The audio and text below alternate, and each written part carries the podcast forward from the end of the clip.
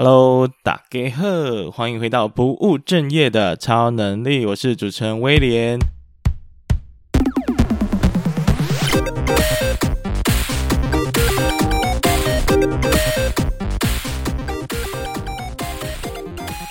那你会在我的节目中呢，听到各行各业的职场故事，也会听到各种斜杠经营的经验还有方法，希望能够帮职涯卡关的人找方向，帮想要斜杠的人找方法。那以上的这个节目的介绍，我觉得还行吧。就是我现在的定调，我今年的定调就是希望多有更多关于斜杠的一些技巧。还有关于这个斜杠的一些故事的分享，以及呢，可能呃最近呢也有在 IG 上 po 一则线动哦，就是说，诶，大家会不会对我平常在经营斜杠工的一些事业的一些工作生活是有兴趣的呢，呃，因为我之前觉得那个没有比较没有什么知识点啊，不过我觉得好像也不尝试一个好的分享素材哦，就是因为我们比如说经营共享空间，哇，疫情很惨啊这种过程，或者是呃我们在造咖怎么样去跟客户嗯、嗯接案，然后呃满足客户的要求或需求，那还有中间的遇到一些问题跟 SOP 的建立，我觉得是可以跟大家做一个。简单的分享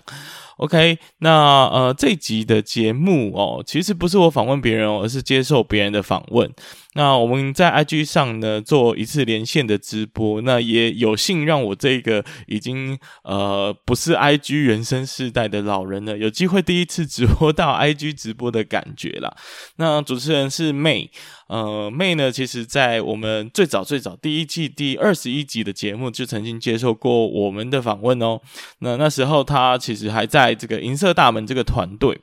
银色大大门这个团队非常推荐大家回去收听那一集哦，他们到现在也持续营运，而且非常非常非常的这个健康。然后那集内容也非常精彩哦，推荐大家回去收听那一集的节目。那因为他们是做老人送餐嘛，那我觉得他们做的真的是这个这个主题真的是非常扣核心的趋势跟这个满足，有解决一些这个现在现在这个银发世代的问题，我觉得是非常打到痛点的创业题目，所以也鼓励大家去了解他们。那妹在离开银色大门这个团队之后呢，她就投入了自媒体的经营。啊，也有开设一个内向俱俱乐部的呃 Discord，所以有号召这个内向者一起来讨论一些内向者会遇到的一些问题。然后嗯、看他非常的努力在经营，而且也有声有色，所以也推荐大家去追踪一下他的这个 IG。那我会放在我们节目的资讯介绍栏。那这一次的直播呢，我们会切上下两集哦，因为很多人反映说，哇，你一集的节目那么长，到底是要怎么听得下去呢？好，所以为了要这个，呃，怕大家太过疲劳，一直听到威廉的声音会觉得很想吐哦，没有，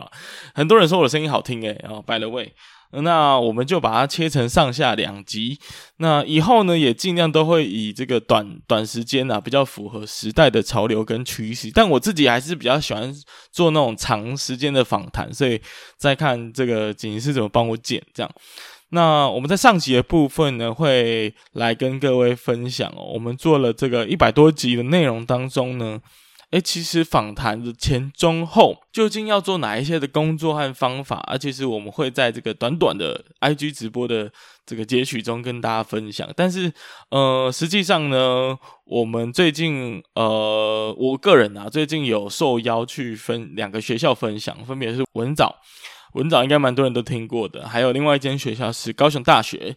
那他们某堂课上的要求就是希望我可以分享访谈的技巧。那所以这个访谈技巧的简报呢，呃，大概超过五十页哦，是一个要讲两三个小时的东西，所以只能在短短直播上跟大家分享是非常有限的，所以请大家见谅。如果有更多想要跟我交流的，呃，或者是讨论的、指教的，都可以到 IG 上来找我，或者是留言在 Apple Podcast。那因为是 IG 直播的关系哦，所以音质可能会比平常还要差一点，请大家做尽量喽。好，那准备好的话，就让我们开始我们不务正业超能力的正式内容。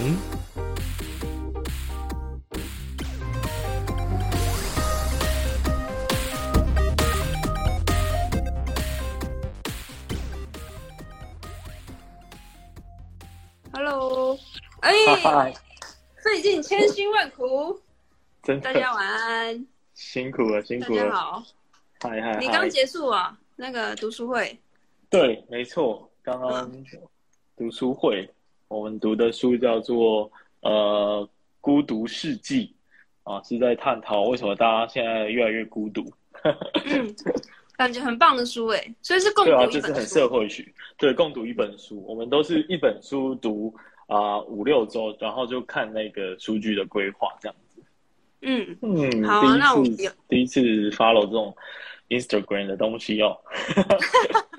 你很紧张吗？现在？应该是还好啊，是不会啦，只是真的老人第一次用 IG 觉得很难用，你知道吗？好，所以要麻烦你帮我指导指导。不会，我跟你讲，最难的已经过了，最难就是上线，然后接下来就顺了。对，接下来就顺了。哎呀，真是跟大家说声抱歉，不好意思，有一点小，我觉得这个时间，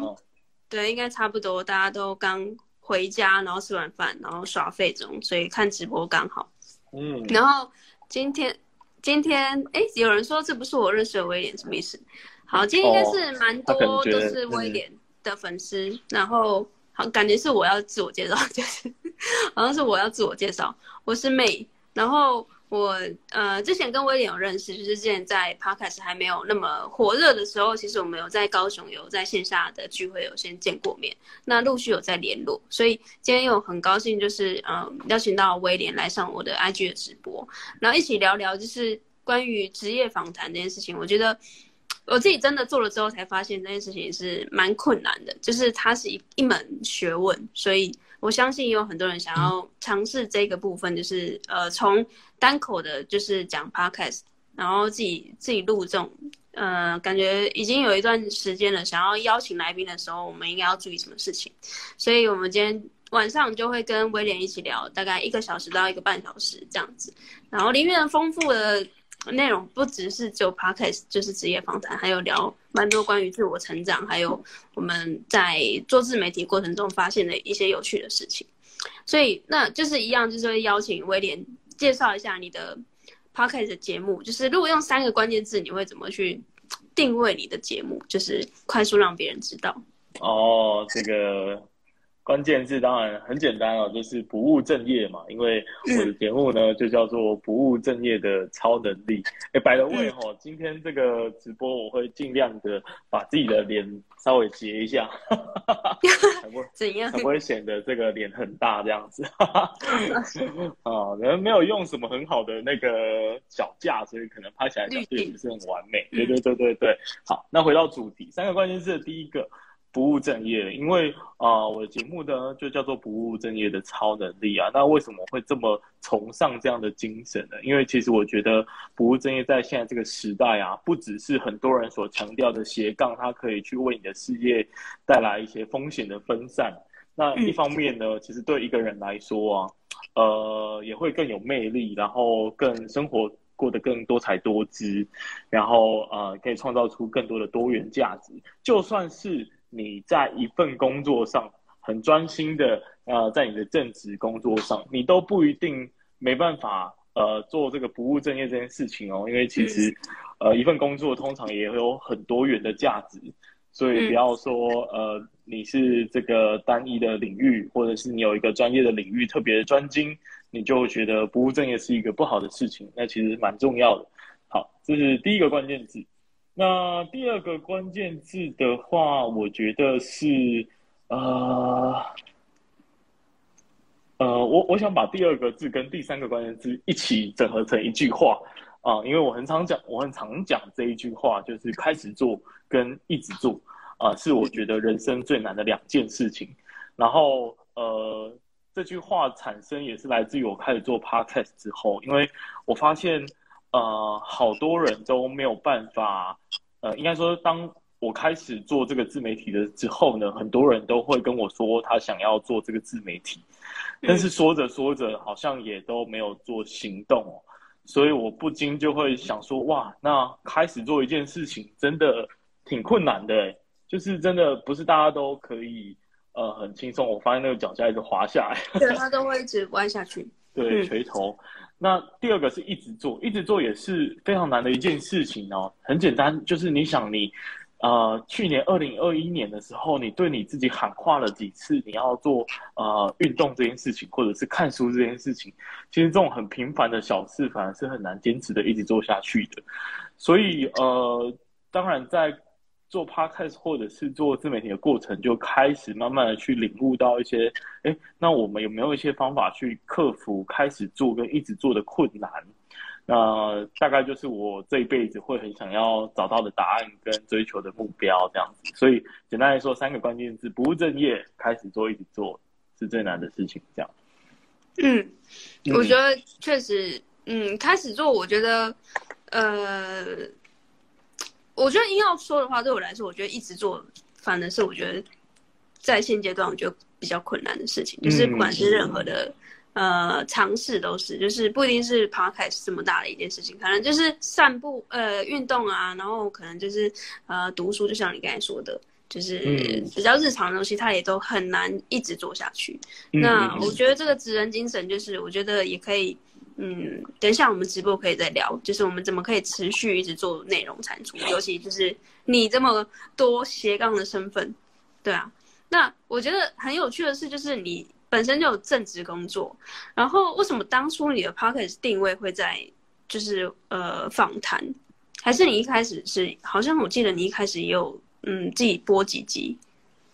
嗯，对，没有错。但是我为什么一开始就选择是做访谈？其实最简单的目的就是觉得说，哎，聊天好像是一件蛮容易的事情。哈哈哈，对我来说，因为我平常就是一个很喜欢交朋友，然后呃，就觉得聊天好像也没挺，也也也也不是说很太困难。至少在社交的场合上，呃，很多人觉得他没有办法踏出那一步，但我觉得挺轻松的，所以我就会觉得说，哎，那我就把访谈当成是一个我。初步加入 Podcast 可以做的目标跟尝试，那其实还有更深层的原因啊，就是在于说，呃，之前在研究所的时候，因为呃，就刚刚有提到我自己是蛮不务正业的，但不务正业的人呢，他除了非常的喜欢追求多元的生活特的同时，也会有很多的自我怀疑的时刻，因为通常他们过着比平凡人更呃，不要说平凡哈，大家都很特别，比一般人更呃难掌握的呃。职涯路径，所以说我觉得会非常的嗯焦虑，有时候有时候会找不到方向，但在那个时候我就有接触到一些呃职涯之商或者是职涯的呃学校都有那种职职涯的老师嘛，对不对？那他其实就给我一个建议说，那你要不要问问看你的学长姐，如果你对某一个领域有兴趣的话，你直接去问，那。你就可以马上可以从他三五年之后的经验告诉你说，OK，你三五年后如果你选择这条路，你可能会成为什么样子？那我觉得这是一个当初对我非常非常大的一个帮助，就是指点迷津。至少我呃，在一个很混乱的呃象限中，我至少可以确定，OK，哪一个象限可能是我想想做的事情，呃，至少至少不会这么的混乱，毫无目标这样子。所以我想要把这样的经验去做一个复制，那透过访谈很多人，然后让他们的经验可以被传播。那或许今天各位呃直播的听众，如果呃刚好有幸听到我节目的某一集，他可能刚好解决他人生的某一个问题，或者是刚好呃就是找到了他可能下一阶段想要投入的方向。那我觉得这个是我想要复制的一个自己备受照顾的经验，这样子。嗯，我觉得有点像是你把这份你曾经受惠于别人的这份爱，或是就是这这份恩惠，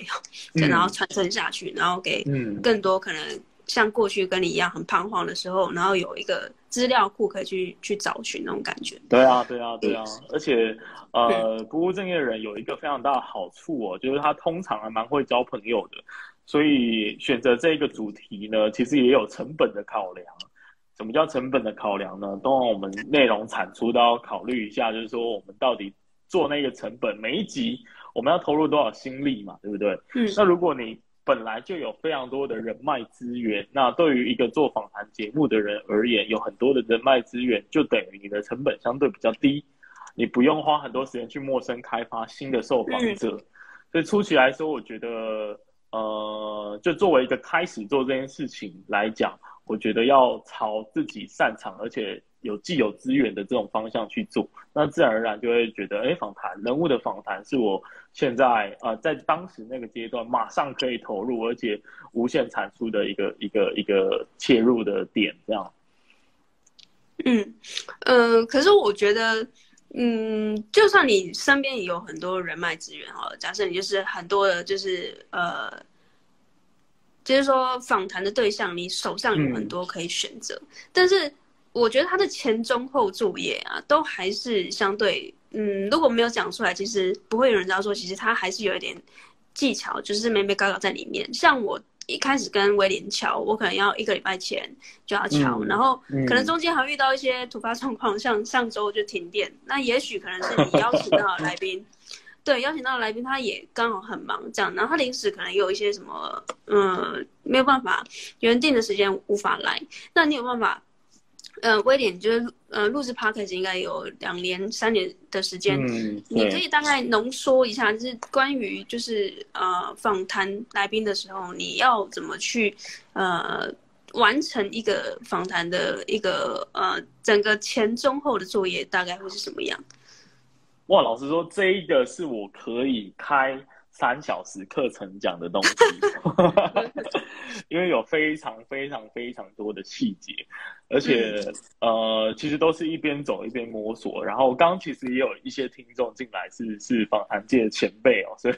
不敢卖弄太多，也请大家多多包涵。那说要做一个人物访谈，或者其实他的他的这个过程跟你。某一些人的正职工作，或者是他们的呃事业，可能是接近的，所以呃，不管你今天有没有要做人物访谈，举凡你是做产业研究，或者市场分析，或者是你的工作需要呃去做行销，你可能要找很多的呃潜力的合作对象等等，就是你有呃比较偏于要搜寻、要肉搜、要调查的这一项、嗯、这项工作的话，其实都还蛮。蛮接近于人物访谈的呃过程要做的事情，当然前期是比较接近的。那简单来说，前期就是要做很多的调查跟呃研究嘛。那基本上呃假假设我今天要访谈你好了，呃我要怎么称呼你啊？你都怎么跟你的听众互动啊？我这这个，因为我以前是叫你吐司边，吐司边，嗯，哇，好怀念哦！我现在就是 对，吐司边是我上一个就是创业的伙伴的名字，就是那时候的 podcast 里面的名称。那我现在就是说妹啊，就是因为我名字也跟妹，OK，OK，OK，、嗯、okay, okay, okay. 妹，好，听起来妹真的是比较酷炫一点。什么都什么都是，真的比较酷炫的、啊。好，哪里酷炫？妹好，假设我今天要访问妹的话。那如果妹是一个相对知名的角色、知名的人物啊、比如说你已经做了很多 IG 了，那我当然第一步就是先去看你的既有可以搜寻到的资料。那如果是一个相对不是这么知名的，比如说你是你的朋友是素人，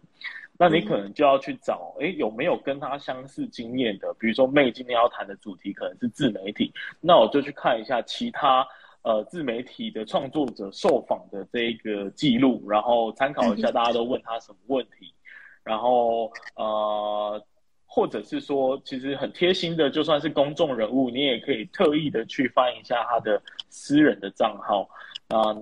呃，呃，比如说你可以发现，哎，你最近最近啊，呃，是不是有有去打羽毛球？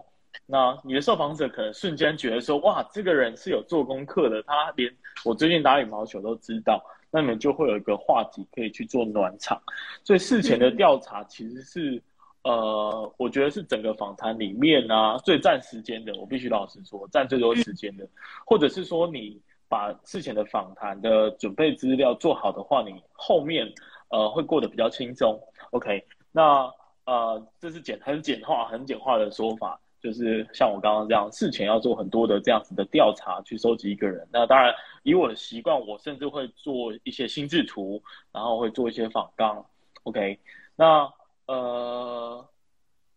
待会可以聊一下，就是访纲到底要不要做这件事情好了。哦，对，呃，因为我觉得很多人可能会有疑问啊，我也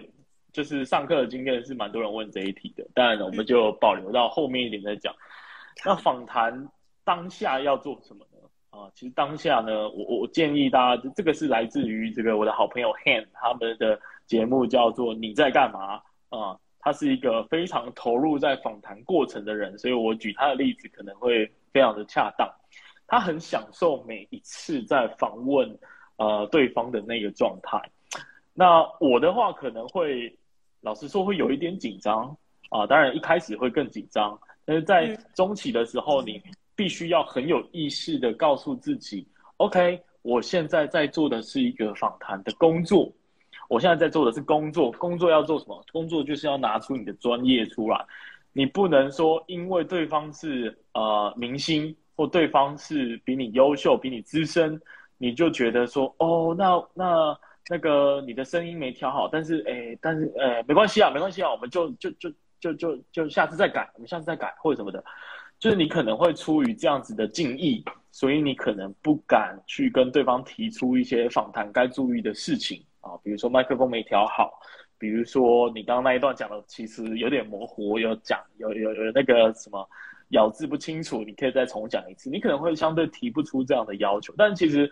呃，就建议大家在做访谈的时候，你就是进入那个工作状态，你要告诉自己，我现在就是专业的专业的主持人，所以。啊、呃，我需要去要求对方配合我，好，这是第一点。那第二点就是说，我插话一下，嗯，我觉得这一段超级干货诶，就是这个是我完全没有想到的。的对，因为 你讲中我一点，就是我确实会因为对方像威廉迟到，我说没关系，因为威廉很大牌，就是 是真的没关系啊。但是就类似这样的感觉，就是我会觉得就是啊，因为别人比我更有知名度，所以我会觉得就就没关系，就是。我能邀请到你，就是我此生的荣幸的那种感觉。但是这样确实就像威廉说的，可能会陷入到一个你不是那么专业的那种感觉。嗯，那刚刚提醒的这一点，我觉得呃，我一定要记录下来，就是这这一段非常重要。那这个笔记就是当下的访谈的过程，除除了就是享受跟来宾的呃对话之之外呢，其实这一点我觉得真的是我我要谨记在心的，就是之后如果有机会可以访问到。更更知名的话，我会觉得这句话我会就是一直记在心里面。威廉告诉我这句 这句话，对，嗯，好，对对对，打断这个非常的难啦，就是也是要透过不断的练习，你才会把自己访谈的那一个气场养出来。甚至呃，其实还有一个小技巧，你干脆把这些跟对方建立默契的过程呢，呃，直接变成访纲的一部分啊。比如说你真的很紧张，好，你就把说，诶，闲聊要聊什么写在访刚第一句话，那第二句话是，诶，你要提醒来宾哦，等一下讲话要怎样怎样怎样，然后不要紧张等等。其实你比他还紧张，但你要是跟他说，啊，你不要紧张，什么什么，我们就像聊天一样就好了，等等等等。就是你可以把这些。应该要在现场跟对方说，但是你觉得你可能会胆怯不敢说的话，你就把它写到 访纲，那就照着念啊，至少你把该做的事情做完。那我觉得这也是一个初期可以做的小小的尝试，这样子。好，然后呃呃，在访问的当下，其实是很忙碌的。啊，非常的忙碌，尤其是做这个直播的话，又更忙碌了。你可能还要看一下现在连线的状况啊，等等。那以 Podcast 而言，你至少就要去顾及到对方现在在问的，呃，你现在问的问题，他的回答是什么？那第二个，你可能会想到，哎，那我等一下要问什么问题？那第三个，你可能会看一下，哎，那个秒数现在到底有没有正常？哦，那个录音到底，哎，声音有没有问题？哦，然后你就会非常忙碌的。没办法去啊很 focus 在听对方说什么，但是其实，在访谈的过程呢，很专注的在听对方说什么，这件事情是非常非常应该是 top one priority 的事情，就是最重要的事情。这样没有事情比听对方讲的话还要重要的，哎，不然你就是照着稿念嘛，然后你就照着你的访纲念一遍嘛，那这样就失去访问的意义了。这样就找一个机器人都可以取代你，就没有主持人的价值了。对不对？所以呃，还蛮建议大家就是专注在听对方说什么，然后你就发自内心的想要跟对方互动的那一种感觉。哎啊，蛮切记说，就是你一直在想说，哎哎，等一下，等一下要要要问什么？那他现在讲什么？我赶快把它记下来，等下我可以再问。这样，这个是我我初期还蛮常犯的问题，然后但是就会导致。有时候脑脑袋会瞬间就是空白，因为太太多工作突然塞进你的脑袋，然后你就不知道等一下要讲什么，然后就干在那边了。对，所以访谈的过程是需要注意 focus 跟享受，甚至你可以用享受来形容，因为你如果完全分心的话，其实你是没有办法享受你这一段访谈的过程的，因为你根本没有吸收到对方讲的东西，你也不会因为他讲的东西感到嗯很开心，或者是很哇我有很有收获这样子。对，所以访谈中间大概就是这一件事情最重要。那我觉得访谈后是很多人会疏忽掉的点。啊、因为我曾经有受过一次访问，那是在一个算是一个非常好的朋友啦，然后他也只是作为初期的自媒体的尝试，所以他没有呃做的非常的 formal，呃没有那么正式。但是呢，呃我我其实当下的感受不好。他做了什么事情？他其实就是把受访的他是影片剪好，呃剪好，然后就直接上架，那也没有跟我说他剪好了要不要确认一下。也没有告诉我说他打算用什么文案、什么标题，嗯，就只有告诉我，哎，已经上架，你可以去看一下。这样，那当下当然会觉得，哎，怎么会这样子？应该要先跟我确认一下吧，因为，啊、有可能我有一些东西是需要去做修改的，啊、不管是录音的内容，或者是文案，或者甚至是标题的内容，有时候对方比你还专业，他知道要下什么标题才会有人看，对，但是你就失去了这个讨论的空间。甚至是啊、呃，有时候对方真的有有介意他有一些没有修改到的地方，那你等于就犯下一个蛮严重的错误。啊，我觉得很多人会忽视这一点，他认为说呃不太重要这样子，所以这个也是需要去提醒大家的。就访谈访谈之后的作业，去实时的 update 说，哎，到底我现在剪辑的进度到哪了？我现在写的文案到到到哪？要请他做确认。那我预计什么时候上架？所以呃，其实我会做一个呃 Google 的的云端硬碟，专门放这些素材。我把剪辑好的档案，还有文案的素材草稿，然后还有图片的图片跟影片的素材，全部丢到某一个资料夹，然后我就全部给呃受访者，让他去做参阅。那同时也告诉他说，哎，如果你要分享的话，你可以用我的这个素材哦。那这个这个原因就是去让对方帮你分享的这件事情变得更容易，因为他可能没有时间自己做素材，那你就跟他说，哎，你可以用我的素材，你就复制贴上，文案也都帮你打好了，你复制贴上。因为我们当然也是期待对方帮我们分享嘛，因为这样子才有呃流量的交交换跟重效。所以这件事情其实也蛮重要的，就是就是就是呃，对外跟对后面去做宣传跟事前的沟通这样子。因为呃，不好意思，话比较多。然后我就记得说，我之前那个 Zoe 左边茶水间，嗯啊、呃，我跟他访谈的时候，我有特别问他这一个点，就是说他觉得行销跟节目的内容，呃，重要性的比例大概占多少？那那反问一下妹好了，就是你觉得哪一个比较重要，嗯、或者是你觉得应该是几比几？你说行销跟内容吗？对，内容的用心程度跟行销的用力程度大概要几比几会比较好？我觉得我比较在意内容，然后行销的话，嗯，嗯，我可能会比较放在后期，就是前期我在呃冲。集数跟量数的时候，我会是用内容去取胜，就是新上的话，我可能比重比较少一点。嗯，但是我听过 Zoe 的一个，嗯，跟我完全相反的概念。他因为可能是因为他读设计出身的，嗯，所以他好像有有不一样的想法。但是我自己是比较重内容。对，OK，那。我觉得我的答案跟你是一样的，对，但是他他的讲法就像你说，他其实更重视行销，原因在于他其实之前呃工作过的公司是呃比较偏设计跟行销的公司，那就他们业界的经验，其实蛮大的心力会花花费在行销上，反而内容可能是呃当然也相对很重要，可是我们往往会把内容想的。呃，过于重要，可能想到八成、九成这么重要，但其实行销跟内容的占比，其实最好是呃，至少至少一半一半，就是行销至少要占一半的努力啊，你不能把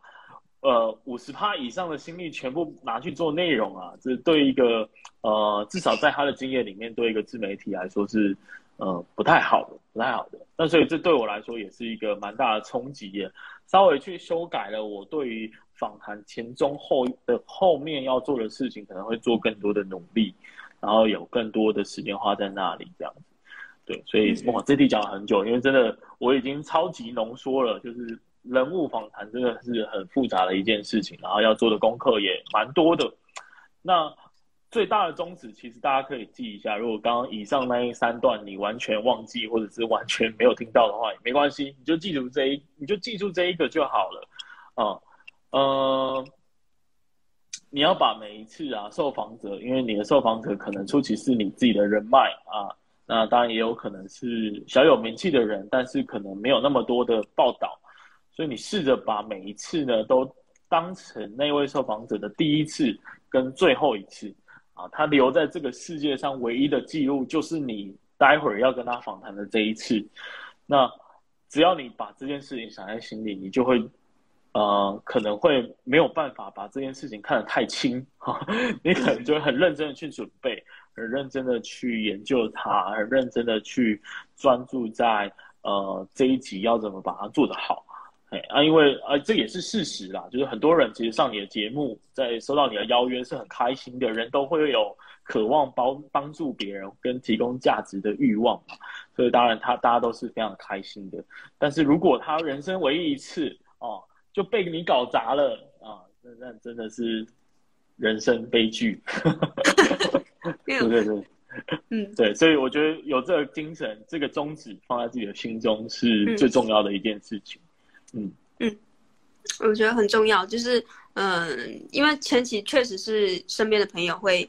会是你最大的贵人啊，因为你前期一定是需要练习，对，就是就连测试这个直播的设施啊、器材啊，然后流畅度啊，还有彼此间的默契，我觉得这都是嗯，前期就是要非常感谢这些人愿意让你。这样子就是边练习，然后边学习，然后同时呢、嗯、又会愿意像威廉那么忙，还花时间给我这样子，然后就是非常感谢，就是我们就是彼此感谢吧，就是我们感谢来宾，对对，然后来宾也很感谢我们，就是有机会可以就是一起就是聊天这样子，嗯、好啊。那我觉得前中后讲的这一块其实真的很。很算很浓缩的浓缩啦，因为就像威廉说，他可能可以把这一题当做是三个小时，甚至是可能是呃更多的小时的这线上课程或者线下的课程，所以就非常感谢刚刚的最后的这个结语。嗯、那我觉得，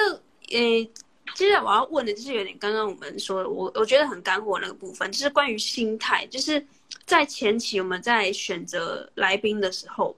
有时候会有一些人，可能在邀请身边的朋友是相对比较容易的，因为彼此有熟悉度了。那邀请起来比较不会觉得很嗯尴尬，或者是觉得在高攀别人。那有没有你过去的经验？就是呃，像过去有访问过就是议员，然后还有各式各样的职业，一定是有一些是你比较陌生的，就是你完全不熟悉的领域，但是你就是很想要邀请到那些人。那你们？你当初的那个 mindset 要怎么去建立？说，呃，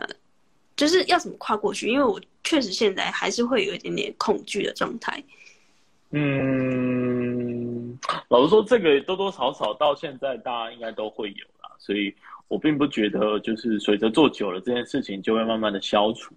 呃，那当然会随着你。更勇于尝试，每次都呃，在在跨出那一步，你可能会把自己的那个呃勇气越来越放大。所以我觉得倒不用太在意说哦，我怎么这么孬种，或者是怎么这么胆小，不敢去邀请一些他很欣赏的人。啊，但你可以把它想在心里面，你想说，哎，总有一天啊，我可能就会访问到他。那在那之前，我必须要先访问哪一些人。或达到什么样的 KPI，我才可以去做这件事情？我觉得也是可以这样去设定的，对。但其实，呃，我我必须老实说，就是你如果可以，呃，这样讲好了，就是毕竟大家是做自媒体嘛，那很多的人，啊，在听到这一集的你，可能都不一定是全职，一开始就全全心全力的投入，啊，就把自己当把这个自媒体当成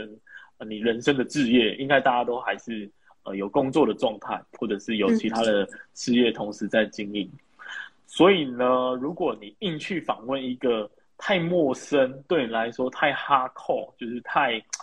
太难去把这件事情做好，对对对，就像我刚刚说了，你要把它当成是他只有受访一次这么重要的程度来准备。但是你你在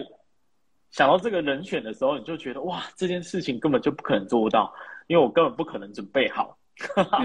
那那 那，我觉得这个可能就不太适合作为一个你。不管在任何阶段，你访问的对象啊，毕竟你真的也太忙碌了，所以你可能没有太多时间去准备一个非常陌生的领域。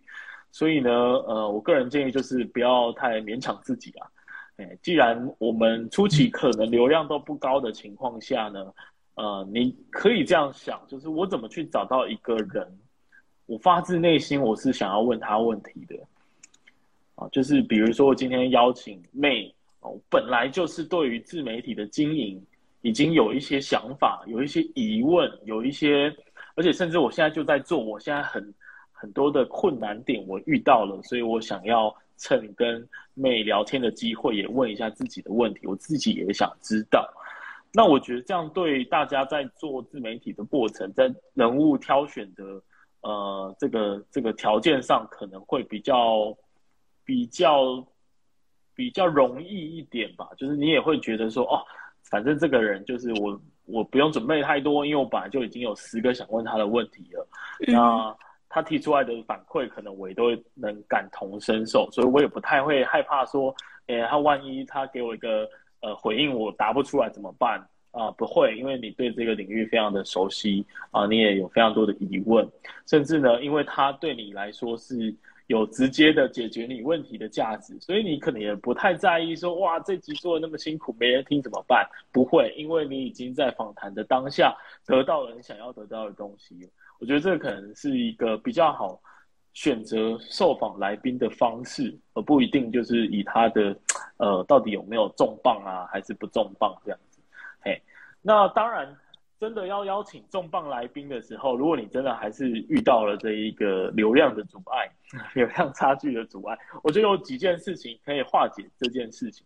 呃，第一个就是呃，假设呃，应该说唯一的一个啦，因为我们通常其实，在访谈前啊，如果你是已经有一个标准化的过程，你会有一个所谓的 sales kit，就是去跟外界介绍你自己能够为他带来什么效益的一个一个一个文件。好，那通常你可以，呃，如果你流量也没那么高哦，或者是你跟他的差距，比如说他是十万的网红，你是一万的小网呃小 KOL，那你怎么会邀他呢？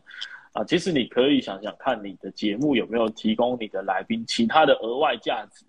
像我的话，我就会贴说，呃，过去有一些来宾因为受访的关系，他们可能得到了其他的机会啊，呃，比如说我的听众可能有回馈说，哇，他这个经历听得我很感动，给我很大的帮助，那我就会把这个特别截图起来。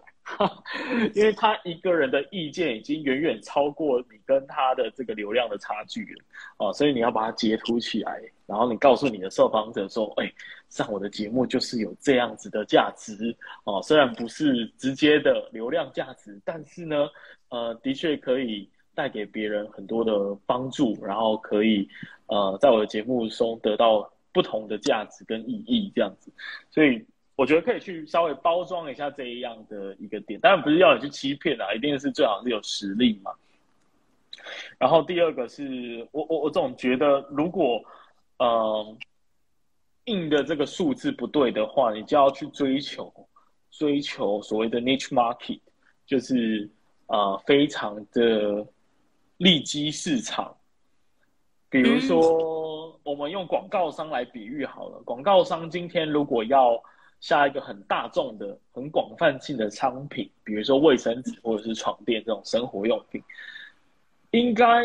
不会找得到特别的特殊领域，专门特别适合拿来业配这个东西吧。所以，往往这种消费品，他们会找的是属于流量很高的，因为它就是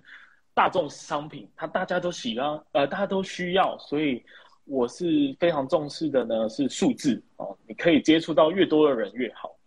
对，但是对于非常小众的商品来讲呢，他可能就不是这样想。比如说，呃，按摩棒好了，比如说按摩棒好了，他不可能想说，哎，我今天要找一个随便的二十万流量的这个大流量，我就全部丢下去，不一定，不一定你这二十万的效益是很高的。所以这时候反而，哎，厂商可能会想说，那我不要找流量高的好了，我找那个领域对的。哦，不管你有一千粉还是一万粉，嗯，反正我知道这听你的一千粉的人，全部都是喜欢情欲的东西，那我就下得很精准的嘛，对不对？所以，当我们如果呃要怎么去克服流量的差距呢？其实就是走这种小众路线啊，比如说呃，对方是一个呃讲专门是企业家好了，那你的节目如果是讲创业的，或许。那他就会觉得说，哎，这个主题可以哦，这个主题他可以接受，或者是你今天是比较公益面的，那你刚好，呃，你的节目的题材又是公益的主题，那可能他就会觉得，哎，可以啊，我可以，我比较适合这个节目，我不在意这个流量，所以大概是这两个想法可以给大家去参考，这样。嗯，我觉得我比较，嗯，其实觉得比较不可思议，就是应该也蛮欣赏你。威廉的部分是因为你的职业访谈是有各式各样的，就是 四种工伤，就是感觉就是不知道怎么怎么邀来的，这不可能是身边的人脉，所以我觉得这是非常神奇的一部分。就是等一下是不是你可以就是呃分享更多？就是你现在有没有一些内心还有一些梦想的清单？就是哎，如果有一天可以邀请到他，就更好，就很好 这样子。就你你有没有一些梦？是国外的人吗？还是台湾的？呃，我我我我觉得是台湾的，就是自己很喜欢的的很敬佩的偶像啊之类的，比如说像是瓜吉啊，我就觉得瓜吉是一个我很崇拜的人，哦嗯、而且他其实超级斜杠、嗯、超级不务正业的，而且他在每一个身份呢，其实都扮演的非常的好，而且他有很多的团队成员可以去支持他想做的不同的尝试，所以我蛮欣赏他的。对，那再更更更大的话，可能就是像像吴宗宪吧。虽然他是最近的评价不太好，所以而且而且老实说，那个瓜吉跟吴宗宪好像对看彼此不顺眼。对，但我觉得，就吴宗宪作为一个所谓的主持天王，我觉得他还是有他的才华跟魅力在啊。那作为就是可能跟他也同一个星座嘛，所以一直以来都觉得，哎。如果也可以这么能言善道，应该还不错吧？就撇开那些、嗯、呃负面的评价来来看的话，对对对、嗯，对，所以还是会有蛮多许愿的这些来宾名单了，还是会有。那我再呃补充追加好了，就是假设今天要去跨领域，就是呃除了刚刚说到的，因为我比较印象深刻的是你最近邀请到一个演呃演员。对不对？嗯、对？那你是怎么去呃触碰到这一块的？因为我相信演员应该在那之前 是完全没听过你，是因为朋友的朋友介绍吗？还是你直接就是杀进去他的分组啊？那个就是纯粹是一个商业合作。哎、哦，再再跟大家提一下，反正假设有人听到的话，就可以再多回去听几遍哦。因为它是一个公益的计划，叫做“逆风少年大步走”。那这个计划呢，其实是呃有一些帮助所谓的逆风少年，就是呃过得比较辛苦的一些年轻人，他们可能不止不能只有专心的学习，他们可能还要去打工啊等等，来度过他们的年轻的阶段。那刚好呃这一次的合作呢，就跟他做了四集的节目啊，大家都可以去听听看。那第一集其实就是呃这一位很厉害的年轻演员叫范少勋。那他就是这个计划的代言人，所以不得不访问他，因为他对于这个计划而言太重要了。对，但其实这这这就会牵扯到，呃，他是一个完全陌生领域，其实对我来说，所以我也花了蛮多时间在准备对他的访谈。嗯，那。但是没事，其实不会去。如果通常是因为商业性的合作，你才有可能被迫去，去去访问一些你本来不熟悉的领域，或者是本来不认识的人。嗯、对，那如果是呃，如果还没有到这个商业合作阶段的朋友们，那你可能还是专心的去找，就我刚说的，对你自己很有兴趣、很感兴趣、很有价值的人，或者是现在市场上啊。很感兴趣、很有价值的人啊，大概是这两个取向啊。啊，真的有商业合作，你才会有碰触到其他的领域这样。嗯嗯。感谢你听完这集的节目，那同时呢，也要跟你说一声恭喜，因为不管是刚刚的故事和经验，或者是我们在节目中所分享的方法和原则，相信你一定能够有所收获。所以欢迎你呢，将你的收获用 IG 的现实动态或者是私讯的方式分享给我知道。如果你是第一次听到这个节目，那我们的频道呢，主要会跟各位分享各行各业的职场故事，或者是各种斜杠经营的经验和方法。那如果你也喜欢这个节目的话，因为 Podcast 这个媒体的特性啊，其实是很难传播出去的，所以我唯一的依靠呢，就是靠你的口碑，然后帮我多多的推广和宣传。那更多人听呢，我就有更多的影响力，可以去邀请很多厉害的人继续来上我的节目。那最后最后，记得到各大 Podcast 平台订阅我的节目。那平时呢，我也会不时的在 IG 上更新斜杠经营的这些相关的内容跟生活。那如果有任何的想法和建议，也都可以在 IG 上找我聊聊。那我们就下次再见了，拜拜。